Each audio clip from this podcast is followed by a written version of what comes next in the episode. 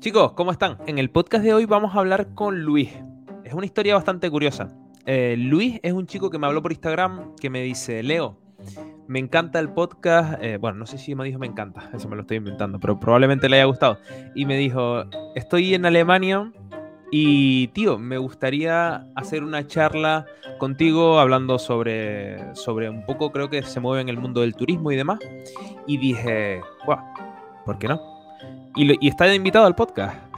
bueno, realmente estoy esperando a que entre. Va a ser todo así grabado sin, sin ningún tipo de, de guion, ¿vale? Va a ser como conocernos de primera mano o conocernos em, desde una forma diferente. Porque no lo conozco, no sé ni quién es. O sea que... Gespannt. Puede ser como... Realmente esto puede ser como... Como si fuera una sección, ¿no? De conociendo historias de Alemania sin guion. conociendo personas aleatorias, pero puede ser curioso. Bueno, le he enviado el, el enlace y a ver si, si se une. Hola, Oh, ¿Qué pasa, Leo? ¿qué pasa, tío? Yo, pero tienes micrófono y todo. Qué grande. ¿Qué te crees, muchacho? Joder. ¿Cómo estás? ¿Qué tal? Bien? Tío, ¿y tú? Bien, bien, bien, tío. De, de viernes, tranquilito por aquí. Terminando el trabajo y... Igual que yo entonces, de descanso. Sí, cuéntame. Mira, eh, presenté un poquito tu historia, bueno, la historia, el, el porqué de, de esta charla, que fue súper aleatorio, ¿no? En plan, después de un mensaje de Instagram dije, yo, pues, ¿por qué Sí. no, no? Si, si puede ser una buena idea conocer al final tu historia, charlar un rato y, y que me cuentes, ¿no? ¿Cómo surgió esto? ¿Por qué me escribiste, tío? Pues mira, tío, sigo tu contenido de hace un tiempo, la verdad, me resulta bastante curioso y, y me entretengo y bastante comparto tu opinión en bastantes aspectos. Y te escribí porque me parece que, mm, quieras o no, son bastante similares las historias, pero con diferentes profesiones y, y un poco, a lo mejor podríamos aportar algo para la gente que, que quiera venir para arriba, igual que aportas tú en tu contenido. Claro, claro. No, al final, tío, yo pienso que mm, lo que es conocer las historias de otras personas te abre un poco la mente, ¿no? Y siempre es bueno oír de cómo lo hizo esa persona o cómo qué sufrió y todo eso. Yo creo que ahí es cuando realmente aprendes, ¿no? Eh, por tu acento, tío, ¿de dónde eres? Yo soy andaluz, yo vengo de Málaga. De Lo que Málaga. pasa que me fui a vivir a Las Palmas tres años, entonces tengo una mezcla. Sí. No, es que cuando me escribiste, pusiste como Chacho, Leo, tal, y era como, digo, Dios, este pibe tiene que ser canario, ¿no? Mira, cuéntame, vamos a empezar por tu historia. Eh, antes que nada, si quieres presentarte un poco, em, cómo te llamas, qué haces, eh, en qué trabajas y demás, si has estudiado algo y demás. Mira, me llamo Luis Lago. Eh, yo estudié en Málaga la carrera de turismo y aparte hice un máster de planificación y dirección del turismo. Y después de trabajar tres años en la isla, en Gran Canaria, decidí venirme para arriba, para acá, para, para Alemania, por intentar aprender el idioma y un poco desarrollar mi carrera profesional aquí arriba. Porque en la isla, no sé si lo conocerás, pero es bastante profesional el sector y demandan empleados con una formación bastante específica y con unos niveles y unos estándares bastante altos. Entonces dije, bueno, pues vamos a prepararnos un poco más, subimos a, Alemania, aprendemos el idioma y ya después volvemos a la isla a intentar acceder a algún puesto un poquito más relevante que un camarero o costelero, que era lo que estaba trabajando. Y mi formación es para una dirección, una coordinación hotelera o algo así. Ok, ok, ok. Es decir, que tu principal objetivo realmente en Alemania fue aprender el idioma. No, obvio, o fue también Sí, conocer un poco la cultura y de demás. aprender el, el idioma, viajar. Claro, claro. La cultura ya la conocía porque mi tío tuvo aquí dos hoteles en Minden, en la zona de Hannover, y yo estuve un tiempo con él viendo, bueno, estuve tres veranos viendo cómo funcionaba Alemania y la verdad que me gustó bastante. El tema de la cultura, el tema de los estereotipos que tanto se mencionan de la puntualidad, la rectitud y todo este tipo de historias me llamó mucho la atención y quería conocerlo en profundidad. O sea, lo estoy conociendo en profundidad y quizás a lo mejor a día de hoy en algunos puntos no me gustan tanto. ¿No? Bueno, yo creo que ya luego, luego pasaremos a hablar un poco sobre eso, sobre el tema de, los choques culturales, ¿no? Como suelen llamarlos, se suele decir aquí. Eh, ¿Dónde vives ahora mismo, tío? Yo estoy viviendo actualmente en Passau. Passau es un pueblito que hay en la región de Bayer. Bueno, más que un pueblo, es casi como una ciudad. En la región de Bayer y es una zona que colinda con Austria y República Checa. Oh, vale, vale, vale. ¿Y por qué decidiste irte ahí? ¿Fuiste por algún contacto o realmente eh, te tocó tu oferta de trabajo? Pues mira, sinceramente yo tengo aquí arriba a un familiar, a un primo, que me ofreció la casa que se ve aquí, bueno, el poquito que se ve en la pantalla, y el alquiler era bastante económico, o sea, mucho más económico que lo que pago en España, o lo que pagaba en España. Entonces, con los ojitos cerrados, decidí marcharme hacia hacia aquí arriba, monté todas las cosas en un Clio chico viejo y echamos a rodar desde Málaga para acá para arriba, que fueron 25 horas de carretera y un par de paradas, pero estuvo muy gracioso el viaje, la verdad. Sí. Hace poco hice una entre... bueno, hace poco, hace tiempo hice ya una charla con un colega que, que era fisioterapeuta que, que se emigró a Francia y hablamos un poco sobre cómo fue ese viaje, ¿no? Ese viaje en el que sales de España con dirección a un nuevo país, con más miedo que ilusión, bueno, más ilusión que miedo, ¿no? Eh, y con la maleta cargada de, cosas. Y me imagino que en ese viaje te suelen pasar muchas cosas. ¿A ti te pasó alguna cosa? Por ejemplo, a él se le reventó una rueda, llegó mil, mil, horas tarde a su primera entrevista de trabajo, o sea, fatal. La verdad que nosotros como subimos sin ninguna, ninguna entrevista ni nada, nosotros vinimos un poco a la aventura, teníamos la casa. Entonces eh, decidimos un día cualquiera montar el coche, eh, que aquello parecía como cuando los, los árabes pasan de Tarifa a Tánger y van, pues nosotros íbamos igual, nosotros llevábamos el coche a reventar. Tengo una foto en la que yo tengo un perro grande, tengo un labrador de 42 kilos y imagínate en un Clio transportar todas las cosas más una bicicleta y el labrador. Vale, pues en el viaje llegando ya a Barcelona, la emoción era brutal, ¿no? hasta que llegas a, Perpiñán, que es la primera ciudad que hay una vez que pasas la frontera española, y ahí es cuando empieza un poco el miedo y la ansiedad, cuando empiezas a ver que, empiezas a hablar con la gente y a pesar de que estás a escasos kilómetros de, España, eh, no te entienden. Y, y ya ahí empieza un poco como el agobio. Y luego empiezas a ver que las carreteras son muy diferentes, los coches, las maneras de conducir. Y una vez que entras a Alemania, porque fueron como dos días hasta que llegamos a Karlsruhe, que creo que la conoces, Karlsruhe, creo que la has mencionado en algunos de tus me Queda cerca, me queda es una ciudad muy bonita. Una vez que llegamos a Karlsruhe fue tan diferente. Sí, te queda cerca, ¿no? Sí. fue tan diferente porque ya empiezas a ver la carretera alemana, empiezas a ver los carrazos alemanes pasando por las autobahn a toda pastilla y paramos en un Ibis, en un hotel y eso fue porque la experiencia en Perpiñán fue horrorosa. Paramos en un polígono industrial en Francia a dormir y imagínate, el coche cargado, buscamos un sitio donde poder dejar el coche que estuviera resguardado y aparcamos en un polígono industrial, aquello era una nave, el coche a la intemperie, digo, nos van a robar todas las cosas. Nos encontramos un montón de gente de, de temporeros, de gente que trabajaba, que venía a Francia a trabajar de temporero, a echar ferias o a trabajar en la agricultura para sacar unas perras y volver. y ya una vez que cruzamos Francia y llegamos a, a era tan diferente el ambiente, la gente, los coches, te encuentras de, primeras con, la primera persona alemana, una recepcionista de, un hotel IBI, que era una mezcla entre amabilidad y seriedad absoluta, y fue ya el primer contacto chocante, porque vienes acostumbrado de, ese calor, de ese, ¿no? De, ese, no sé cómo, cómo describirlo, el, el, ambiente latino, español, así amable, que te acaricia un poco el pecho. Y de repente te encuentras aquello tan serio y dices tú, ya, la hostia. Pero ahí guay. Y ya cuando llegamos a, a Passau fue muy diferente. Pues llegas y dices tú, estoy como en mi pueblo, Yo era de pueblo, vivía en Málaga, pero en un pueblito, en Cártamo.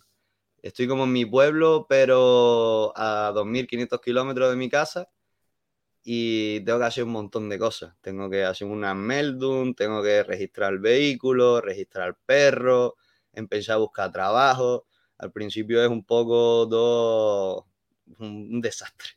Total, totalmente. Yo, tío, lo estoy totalmente de acuerdo con el tema de, mm, de eso de la gente que trabaja de cara al público aquí en Alemania. La gente que trabaja de cara al público aquí en Alemania tiene, es lo que tú dices, es como un carácter eh, totalmente diferente. Hombre, cada persona es un mundo, ¿no? Pero como que marca muy, muy de primeras, eh, vale, estas son las leyes que hay, esto, esto, esto es lo que tienes que hacer. Eh, y, no noto esa amabilidad, como tú dices, de, mm, la gente de los latinos, ¿no? De, bueno, de los españoles, de los canarios sobre todo también, ¿no? Esa amabilidad de decir, fue pues como que veo una empatía, sino pam, pam, pam, pam. Sí, sí, es, brutal, es un choque bastante drástico. es algo que, no te esperas de primeras, ¿no? Sí. Eh, bueno, y llegaste a Passau, eso también es un punto positivo, ¿no? Que ya venías con una, yo qué sé, con, una ayuda, ¿no? Ya tenías ahí alguien, una, una isla donde, o, alguien donde, un clavo donde agarrarte, ¿no? Eh, aparte de todo el papeleo, ¿tú venías con una base de alemán? Pues mira, yo, yo había estudiado siete años alemán en, Málaga, pero había hecho un parón muy grande. O sea, había estado como cinco años sin estudiar el idioma y trabajando en el hotel eh, yo trabajé en, Gran Canaria, en el Costa Melonera, un hotel, el segundo hotel más grande de Europa, y teníamos muchos clientes alemanes, como un 90% de la clientela era alemana. Entonces yo hablaba con ellos, pero claro, yo creía que mi alemán era muy bueno. y cuando llegas aquí arriba y empiezas a tener realmente contacto con el idioma, es otra historia. Y más cuando entras en Bayer, o sea, la región de Bayer es igual que, que Stuttgart. allí tenéis el Swabish y aquí tenemos el Bayerisch y es como una hostia tremenda. O sea, me acabo de encontrar, eh, como tú dijiste en uno de los vídeos, me estaban enseñando otro idioma. es igual. Total, tío. Yo con los dialectos aquí en Alemania tengo un amor-odio increíble porque el Schwäbisch, eh, a ver, entiendo porque normalmente son simplemente palabras, ¿no? No son oraciones completas. Pero cuando te metes en la selva negra, tío, o cuando te metes en un pueblo de, de Alemania, Alemania, rollo chungo, y te empiezan a hablar, y tú es como, digo, pero niño, es que esta gente de dónde salió, este idioma es, este idioma infumable. Tuve una experiencia aquí que fue directamente con, con una, uno de los vecinos del, de la barriada. Eh, yo estoy acostumbrado a que todas las papeleras, bueno, ahora ya no, pero antes estaba acostumbrado a que todas las papeleras o todas las basuras puedes, en todas las papeleras y basura puedes tirar cualquier basura. Y recogiendo una de las caquillas del perro, fui a tirarla en uno de los contenedores de los vecinos y me salió un vecino echándome una bronca de la hostia, pero en bávaro. Y no me enteré de nada. Y esa típica cara que pones de, de poker face, ¿sabes? De sí, sí, le sonríes y lo único que te sale es ya, ya, ya, ya, ya, ya, ya, en chuligun, en chuligun, turmi en chuligun, ya, ya, ya, y sonríe, pero no te has enterado de nada. Pues, de esa me comí unas pocas, ¿sabes? Tío, yo tengo una anécdota como esa. La primera semana que nosotros nos vinimos a Alemania. Em, bueno, la primera semana en, el pueblo alemán. Yo también era como tú. Yo decía, no, eh, esto de las basuras va todo en uno, ¿no? Bueno, sí, reciclaje sí, vale, pero también se puede, si es un momento complicado, pues lo tiras todo, todo a uno, ¿no? Que no se debería hacer, ¿vale? Em, entonces, nosotros no sabíamos porque nuestro pueblo en concreto tenías que ir conduciendo extra a un sitio, a un punto de reciclaje, y ahí se reciclaba todo, plástico, latas y demás. Aquí en Stuttgart, por ejemplo, la ciudad es diferente, ¿no? Pero en ese momento era así. Y fue la primera semana, nosotros teníamos como tres bolsas eh, de basura, ¿no? Que la habíamos acumulado, bolsitas pequeñitas, ¿no? La acumulamos en bolsitas pequeñitas para, para después transportarlas mejor. Y me acuerdo que era un domingo, ¿no? Y digo, bueno, pues el domingo, como no tenemos nada que hacer, vamos a tirar la basura. Tú sabes el tema de los domingos aquí en Alemania, ¿no? Que llega, o sea, llegamos al sitio y íbamos en dos bicis.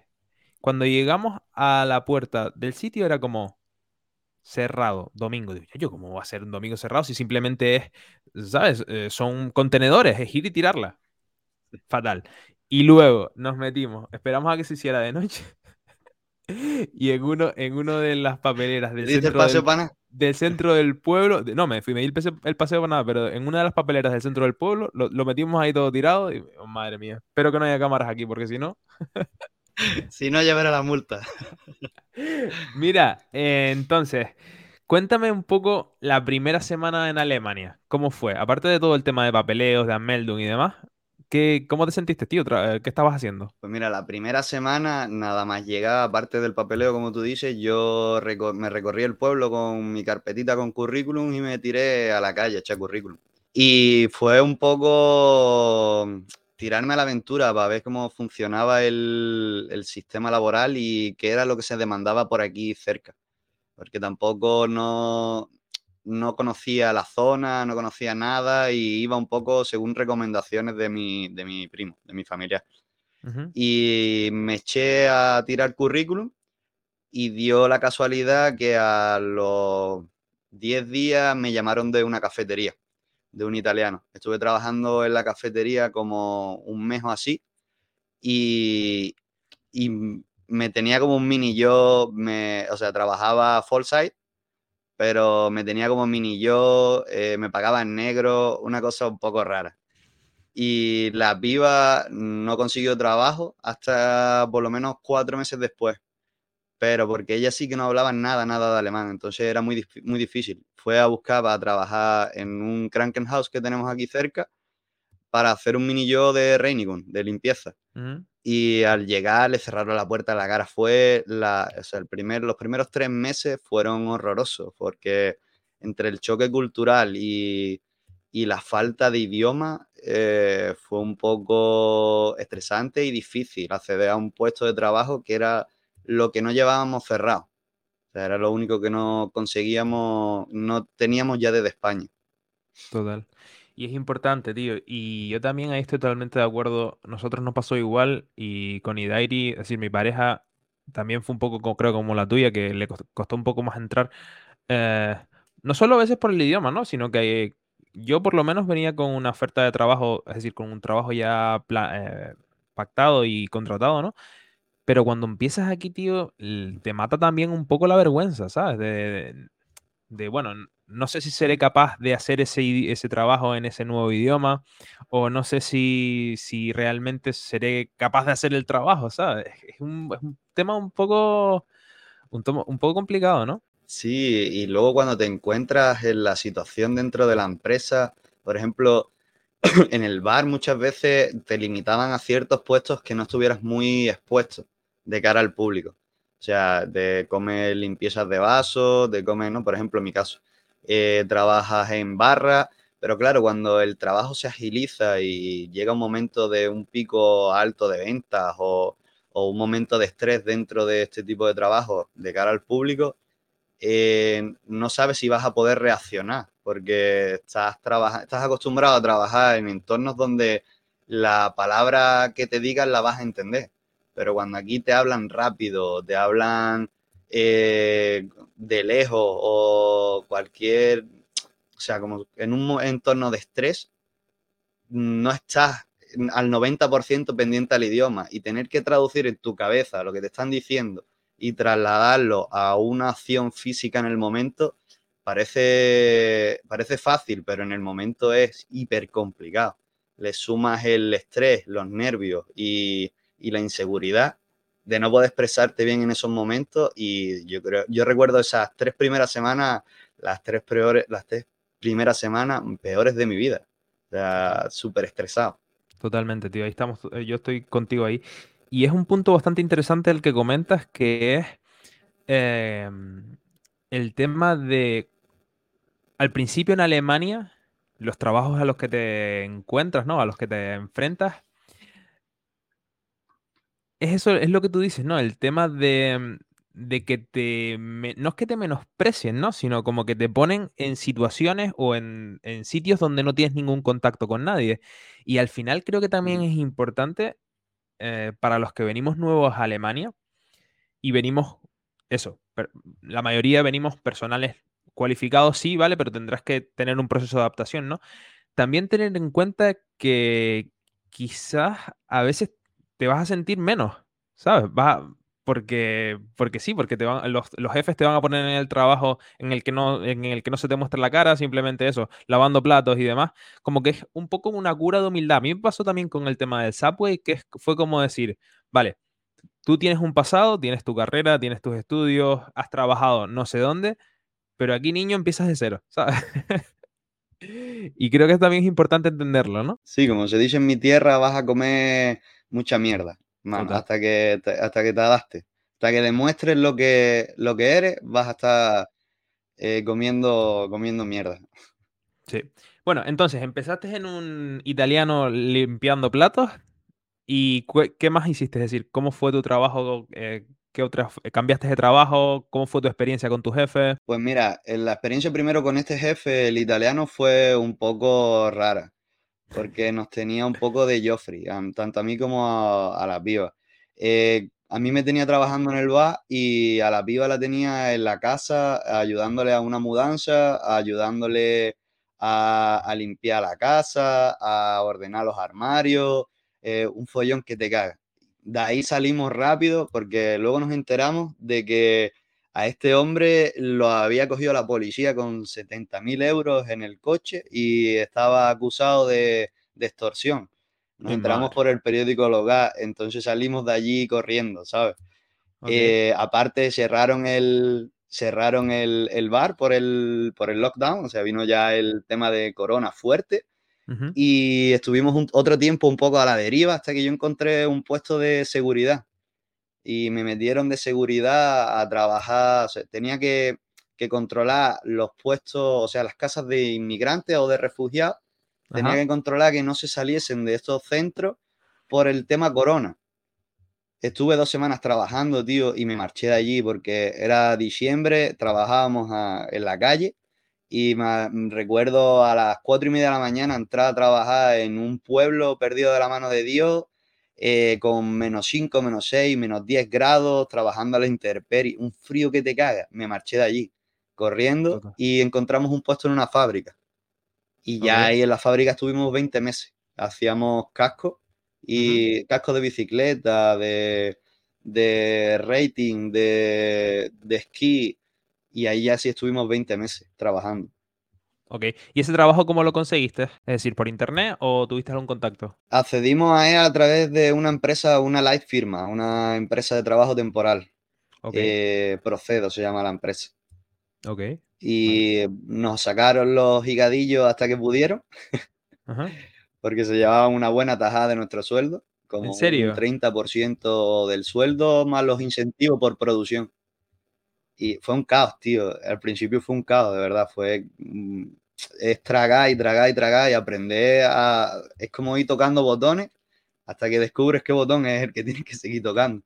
Pero, pero está guay la experiencia. De todas maneras, conocimos mucha gente muy, muy amable. Entramos ya a empezar a conocer a gente con la que hicimos contacto. La mayoría de ellos eran extranjeros, pero había algunos alemanes. Nos enseñaron un poquito más el idioma y hicimos un poco más como de piña. Ahí ya la historia cambió, pero aún así dentro de la empresa éramos solo un número. Y tú lo comentaste en alguno de los vídeos que, para intentar controlar el idioma te querías apuntar a la Fachhochschule, a la FAJS.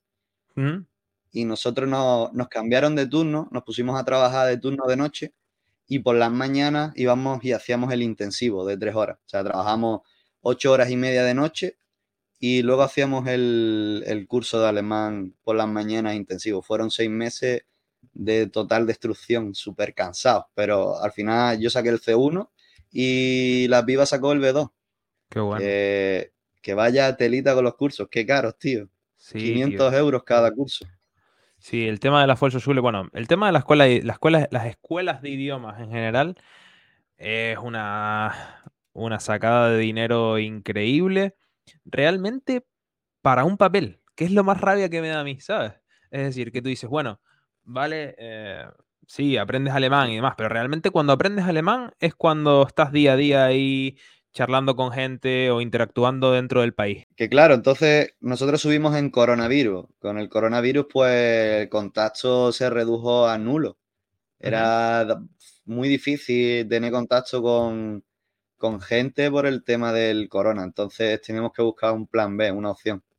Y la única opción que nos quedaba o que conocíamos en ese momento era la Fotoschule. Okay. Y estuvimos haciendo los cursos. Y quieras o no, aunque solo sea un papel, te abre muchas puertas, tío te abre muchas puertas y te hace conocer a mucha más gente y a través de esos, de esos contactos vas consiguiendo acceso a otras oportunidades. Totalmente. Tío, ¿tú a veces no opinas que Alemania te ha hecho duro y que cuando te vayas de Alemania con respecto al tema de mm, hablar con jefes, de contratar tus o de resolver tus contratos y demás, como que vas a estar más preparado que si no hubieras estado?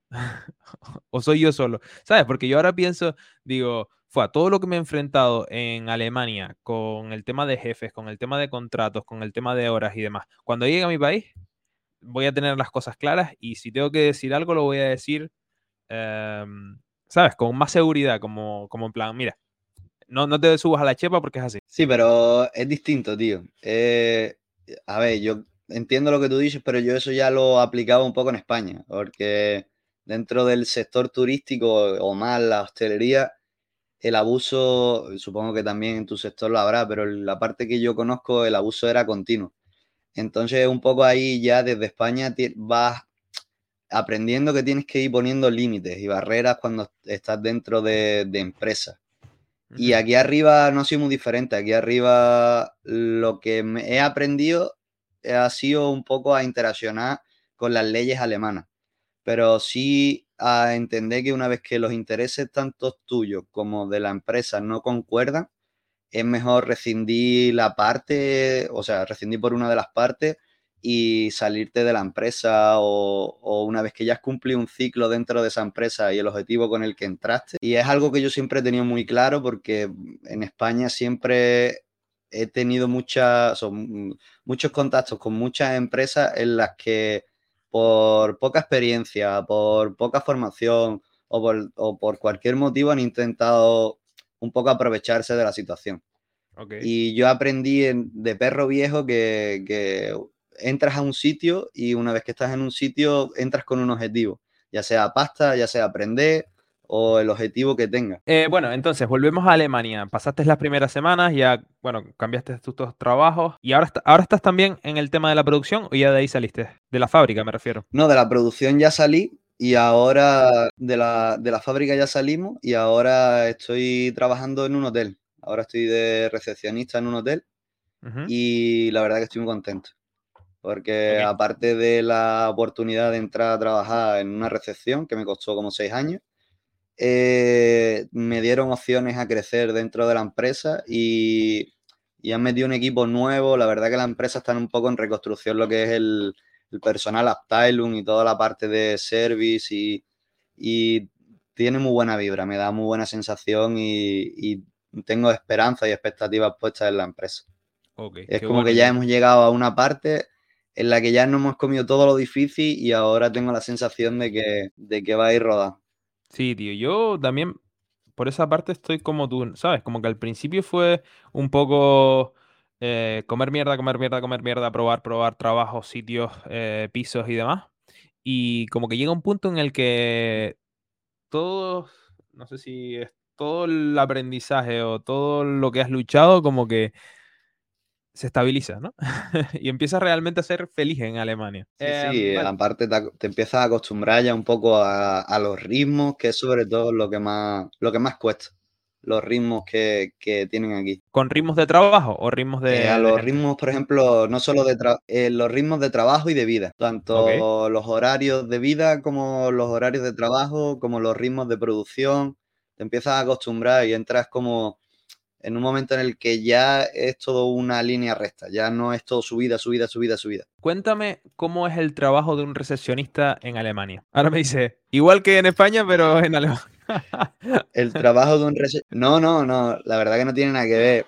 Primero, la primera diferencia es que el, 90% de, de los turistas son nacionales.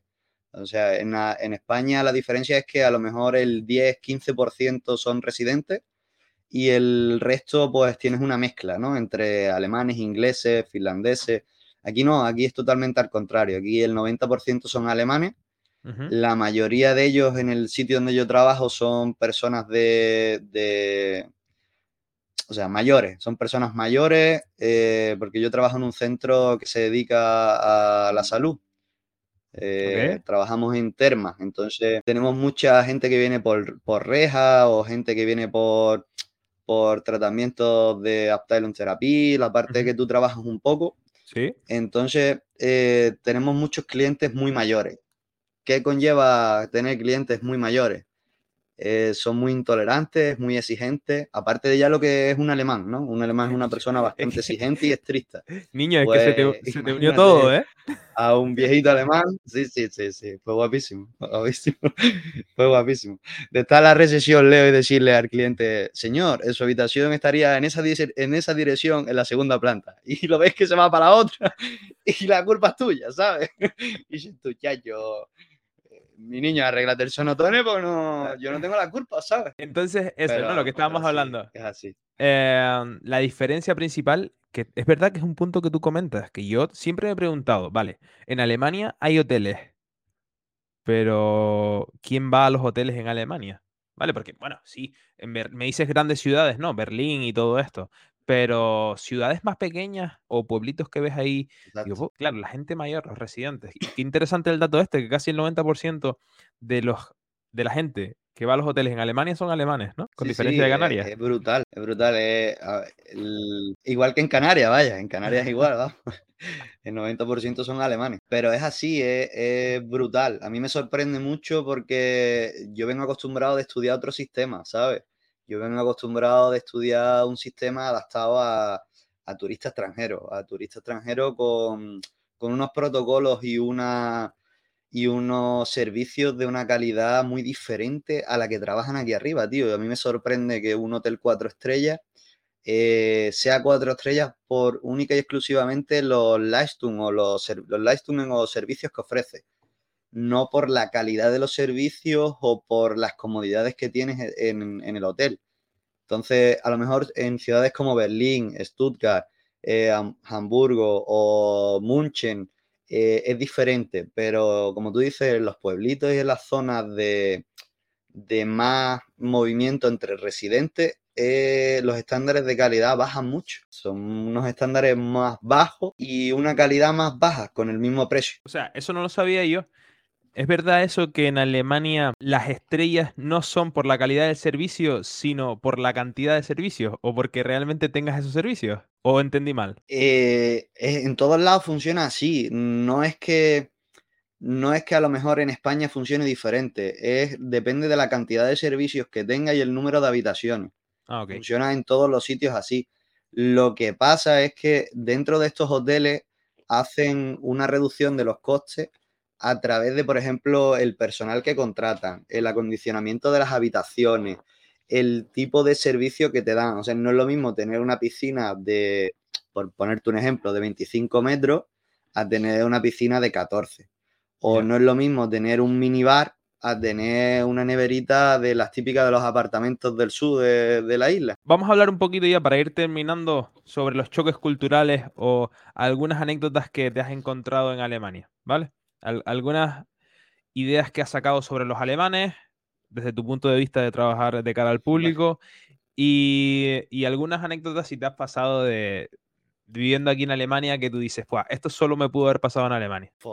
hay un montón, tío. Desde, por ejemplo, a ver, trabajando de cara al público, las anécdotas, lo principal es lo exigente que son, la diferencia de la exigencia que tienen cuando están fuera a cuando están dentro.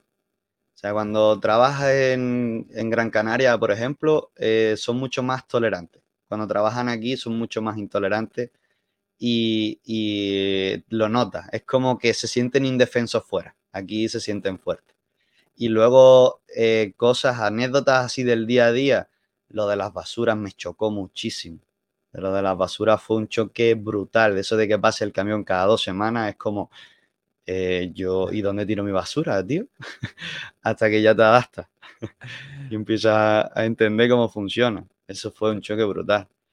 O las horas de luz. Las horas de luz, por ejemplo, cuando trabajábamos de noche y volvíamos del trabajo a las 5 y cuarto de la mañana, sobre todo por la parte de Austria, se veía mucho más como si a las 5 y cuarto de la mañana fueran las 11 en España, ¿sabes? Una cosa que dices tú, vas, pero ¿y tanta luz? ¿De dónde salió tanto sol a las 5 y cuarto de la mañana? Cosas así, o a las 4 de la tarde. Esos choques, esos son cosas que me costaron mucho trabajo. O los trenes, lo de los trenes también me parece brutal. Eh, está guapísimo. Eh, el sistema de trenes, aunque ellos se quejen mucho, eh, maravilloso.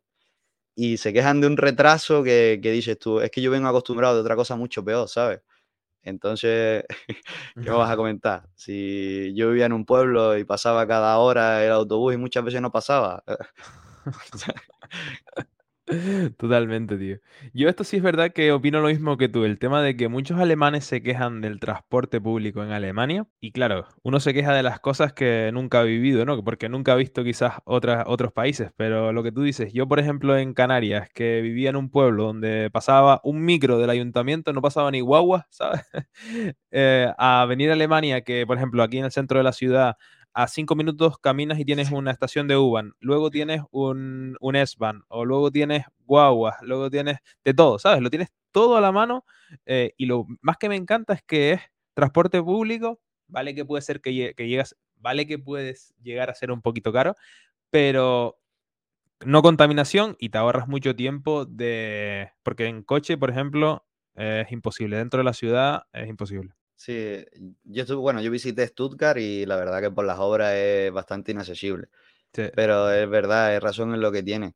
Y realmente yo considero que el precio a lo mejor de las guaguas sí son un poco caros, pero de, por ejemplo, los trenes, el, el van, cada vez que nosotros tenemos que ir a Múnich a coger, o a München, como se dice aquí, a coger el, el avión para volar a la isla o cualquier, o cualquier desplazamiento que hagamos, realmente eh, me parece económico, tío, sacando el Bayer Ticket, que no sé cómo funcionará en Stuttgart, pero aquí por 33 euros eh, puedes ir y volver en el día mm, y coger todos los autobuses y, todo lo que tú quieras por 33 euros. Me parece bastante económico. Y luego puedes vender las mesas. O sea, tú contratas una mesa por 33 euros y puedes ir partiendo el billete hasta cinco veces. Y puedes a lo mejor que pagues el billete solo por a lo mejor 20 euros. 20 euros y tienes transportes ilimitados en Valle. A mí no me parece tan caro. Al ritmo de vida que hay aquí arriba, me lo pones en España y no te lo pago. Para ir acabando, ¿te vas a Tenerife? ¿Te vas a Tenerife? ¿Te vas a Málaga en Navidades o te quedas aquí? Me quedo aquí, me quedo aquí porque en mayo tengo una competición de culturismo en Madrid y hay que ahorrar un poco. Niño, es que te, vi que te, vi que te pusiste de pie y dije, yo, este tío le mete, le mete duro al perro de banca, ¿eh? Tío, yo a mí esto es algo que quiero comentarlo y que me parece brutal, que es el tema de los precios de billetes de avión en Navidades para los españoles, o bueno, para todo el mundo, ¿no? Pero en, en mi caso, para los españoles que queremos volver a casa en Navidad. Eh, no puede ser, tío. Esto hay que quejarse, hay que reventar a alguien la cabeza, porque esto no puede ser. No puede ser que yo, para viajar eh, del 23 o del 22 al 31 o al 30, me da igual, que es Navidad, que quiero estar con mi familia, tío, me, me pongas a pagar 800 euros, ¿sabes? De, Stuttgart a Tenerife. Que no te digo que me vaya a cruzar toda América, ¿no? Pero eh, son cosas que son infumables, ¿sabes? Sí, sí, es carísimo. Es carísimo, pero da igual que sea Navidad, tío. Nosotros cada vez que volamos, eh, prepara mil pavos solo en desplazamiento. Después ya lo que te vayas a gastar. Pues Luis, eh, hermano, un, placer haber charlado contigo un rato. Eh, placer, me, pareció súper aleatorio el tema de, que te... No aleatorio, sino realmente me gustó. Porque dije, yo, en plan, el pibe, el pibe tuvo cara, me escribió y dice, Leo, ¿puedo pasar por el podcast a charlar un rato? Digo, ¿por qué no? O sea, ¿quién soy yo para decirle a nadie que no, no? Entonces, gracias, tío. Em, estamos en contacto. Cuando vaya por Passau, te escribo y nos tomamos una cerveza o un... ¿Cómo es la comida típica de ahí? Por supuesto. ¿Hay comida típica ahí en Passau? Pues aquí comida típica, aquí hay so, bretzel y bueno, tienes también lo, el lamb que lo hacen. Yo te llevo al overhouse y te lo enseño, vas a flipar. El spetzel ese no lo hay, tranquilo. ¿No? Venga. ah, venga, no, perfecto. tú no puedes, tú de verdad que no comías carne, no, No. comías carne. Bueno, no te preocupes, buscamos un plan alternativo. Sí, sí, si no, no, llevamos un par de huevos, hacemos una tortilla y pasamos el día. Hermano, que vaya bien. eh, un placer y nos vemos Muchas por las redes, por los interneses.